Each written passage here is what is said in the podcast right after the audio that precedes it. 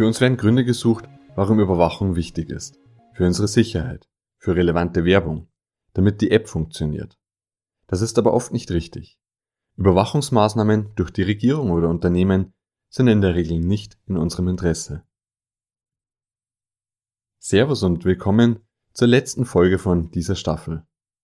In dieser vorerst letzten Folge wollen wir uns die bisherigen Folgen ins Gedächtnis rufen und einige wichtige Aspekte nochmals aufgreifen. Wir sprechen über die Überwachung durch den Staat, die fälschlich mit einem Gefühl der Sicherheit begründet wird. Genau diese Überwachung schränkt uns aber ein. Auch Unternehmen sammeln fleißig unsere Daten. Aufgrund kommerzieller Interessen werden unsere menschlichen Erfahrungen in Datensätze umgewandelt.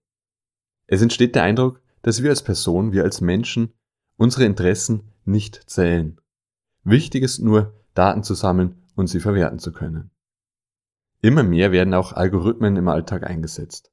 Dadurch wird die Überwachung noch einen Schritt mehr automatisiert. Menschliche Begegnungen werden zunehmend aus dem Alltag entfernt.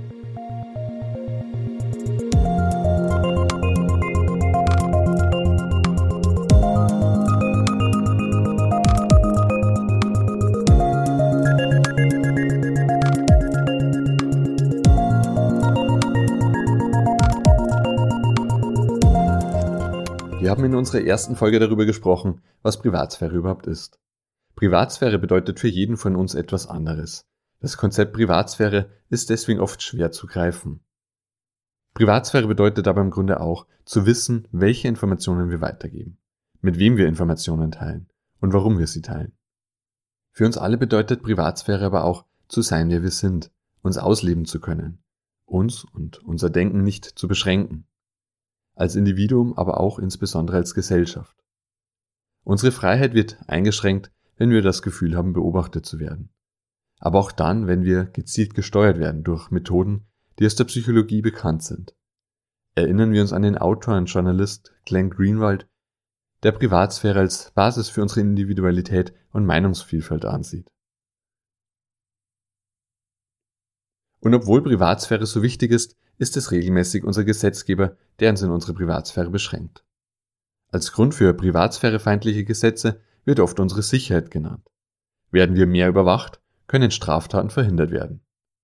Gleichzeitig werden wir damit aber auch alle zu Verdächtigen. Wir alle werden überwacht, um die Nadel im Heuhaufen zu finden. Wir haben gesehen, dass diese Menge an Informationen über uns aber dazu führt, dass die Nadel im Heuhaufen nur schwieriger zu finden wird. Das Argument der Sicherheit rechtfertigt die Eingriffe in unsere Privatsphäre nur selten. Wir wissen aber, dass wir von staatlicher Seite überwacht werden und schränken damit unser Verhalten ein. Wir recherchieren bestimmte Sachen im Internet vielleicht nicht, weil wir Angst davor haben, auf irgendeiner Liste zu landen. Denken wir etwa an das Darknet, an sich nichts Schlimmes, aber aufgrund des Gefühls überwacht zu werden, trauen wir uns vielleicht nicht, das Darknet zu besuchen. Ein weiteres Beispiel, das deutsche Bundeskriminalamt hat Besucher ihrer Webseite überwacht. Im Zeitraum von 2001 bis 2012 in mindestens 38 Fällen und Landesbehörden in 130 Fällen dabei unterstützt, wie wir auf netzpolitik.org lesen können. Fahndungsseiten auf den Webseiten der Polizei aufzurufen kann gefährlich sein.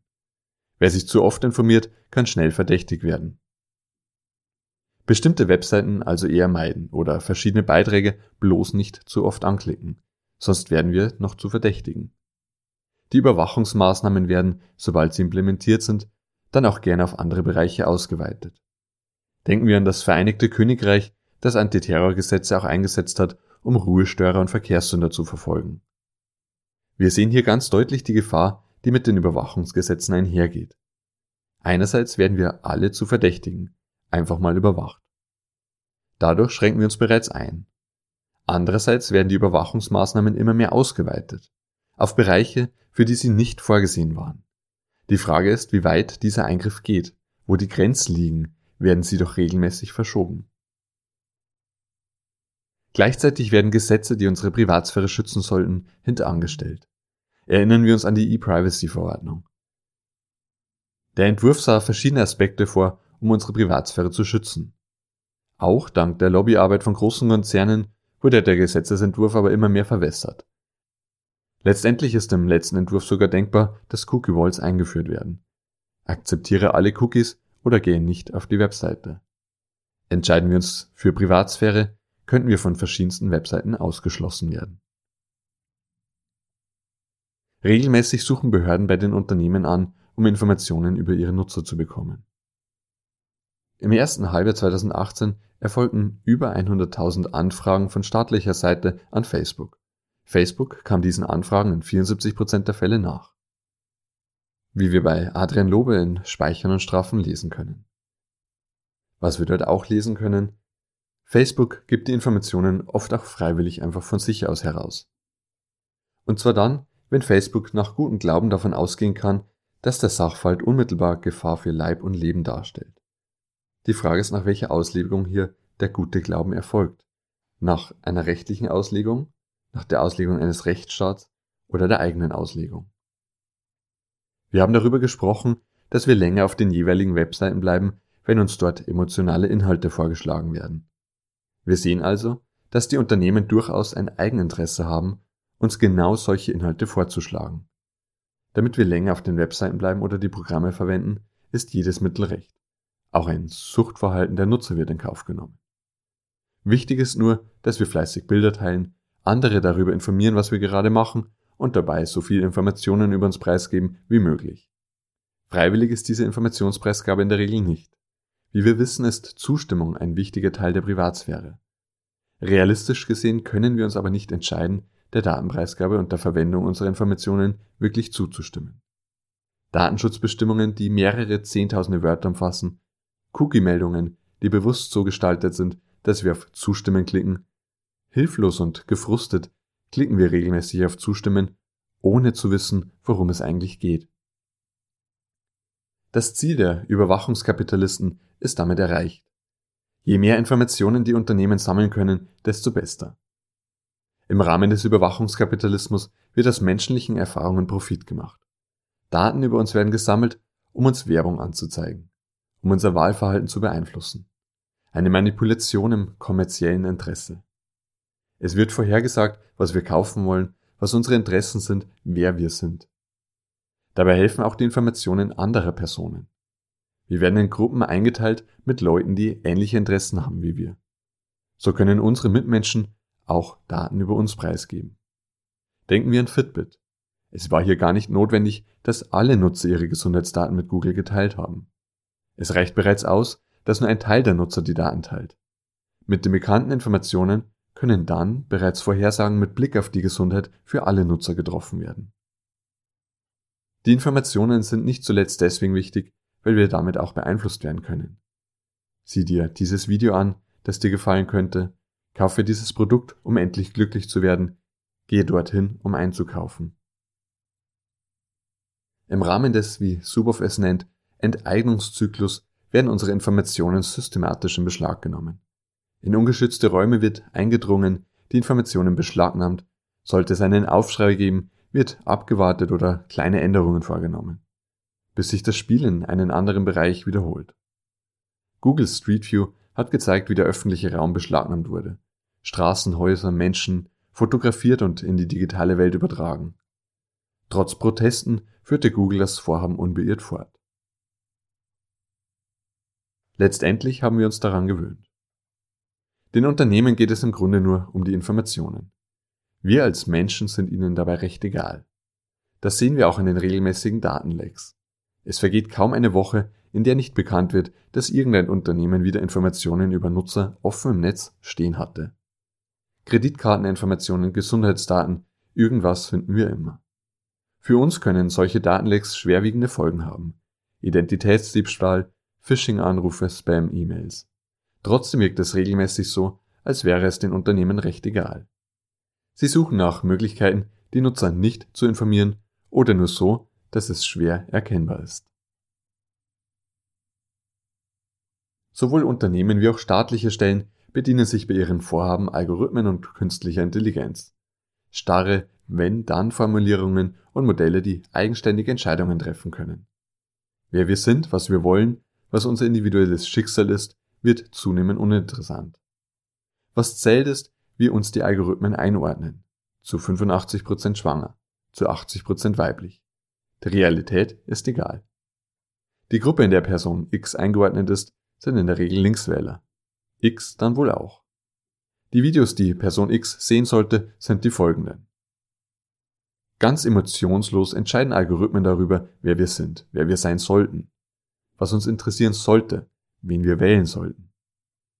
Die Realität ist dabei zweitrangig. Wichtig ist nur, was der Algorithmus sagt, wie hoch die Wahrscheinlichkeiten sind.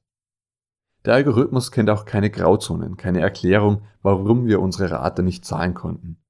Der Algorithmus entscheidet ohne menschliche Emotionen. Das ist natürlich einerseits gut, weil Emotionen auch Fehler bedeuten können. Andererseits ist gerade das auch ein Teil unseres Daseins als Mensch. Zunehmend wird aber diese menschliche Komponente aus unserem Alltag entfernt. Für Unternehmen sind wir Datensätze Teil einer Gruppe, die es zu beeinflussen gilt. Algorithmen schlagen uns Themen vor, die uns emotional betreffen, nur damit wir weiterhin auf der Webseite bleiben, weiter unsere Daten preisgeben. Auch im öffentlichen Raum werden Algorithmen eingesetzt. Wir werden beispielsweise von Überwachungskameras überwacht. Wird unser Gesicht erfasst, so ist es auch möglich, mittels Algorithmen einen Abgleich mit den Gesichtern aus Datenbanken des Strafverfolgungsbehörden vorzunehmen.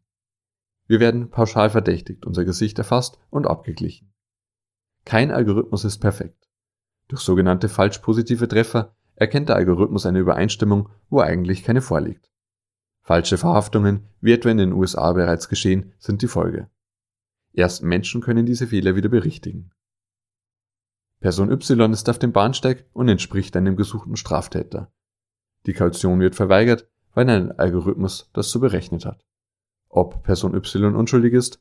Unklar, aber auch irrelevant. Der Algorithmus hat entschieden. Algorithmen sollen auch verwendet werden, um etwa Straftaten zu erkennen, bevor sie stattfinden.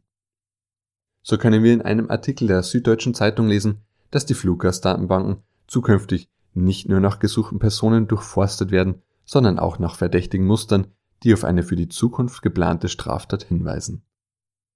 Es kommt zu einer Vorverlagerung der Strafbarkeit. Noch bevor wir uns rechtlich strafbar machen, werden wir schon als potenzielle Kriminelle eingestuft. Das wiederum kann dazu führen, dass wir uns noch mehr einschränken. Potenziell kriminelles Verhalten, was etwa auch das Verwenden von Anonymisierungsdiensten sein könnte, vermeiden. Verhalten, das eigentlich absolut harmlos ist. Es kommt damit schon fast zu einer Gedankenpolizei wie bei George Orwell. Bereits der Gedanke kann uns zu Straftätern machen. Das ist so gesehen für die Überwachenden auch wünschenswert.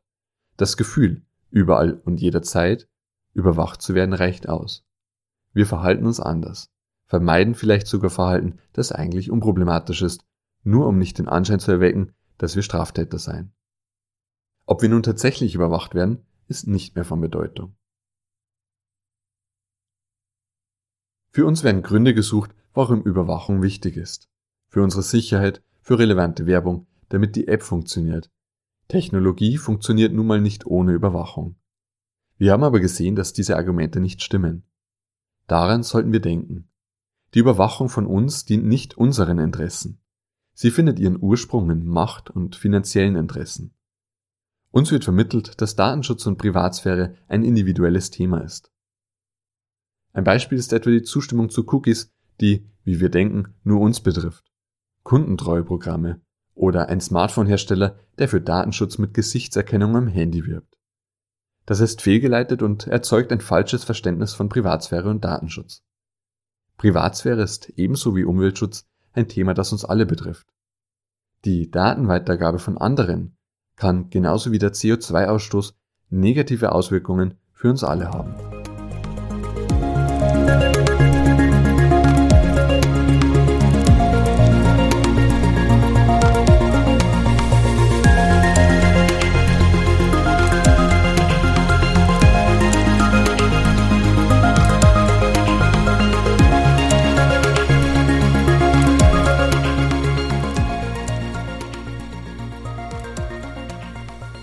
Geht am Ende nicht darum, dass wir etwas zu verbergen haben, wenn wir von Privatsphäre sprechen, sondern um unser Dasein als Mensch. Tagtäglich werden Unmengen an Informationen über uns gesammelt, das aber nicht in unserem Interesse.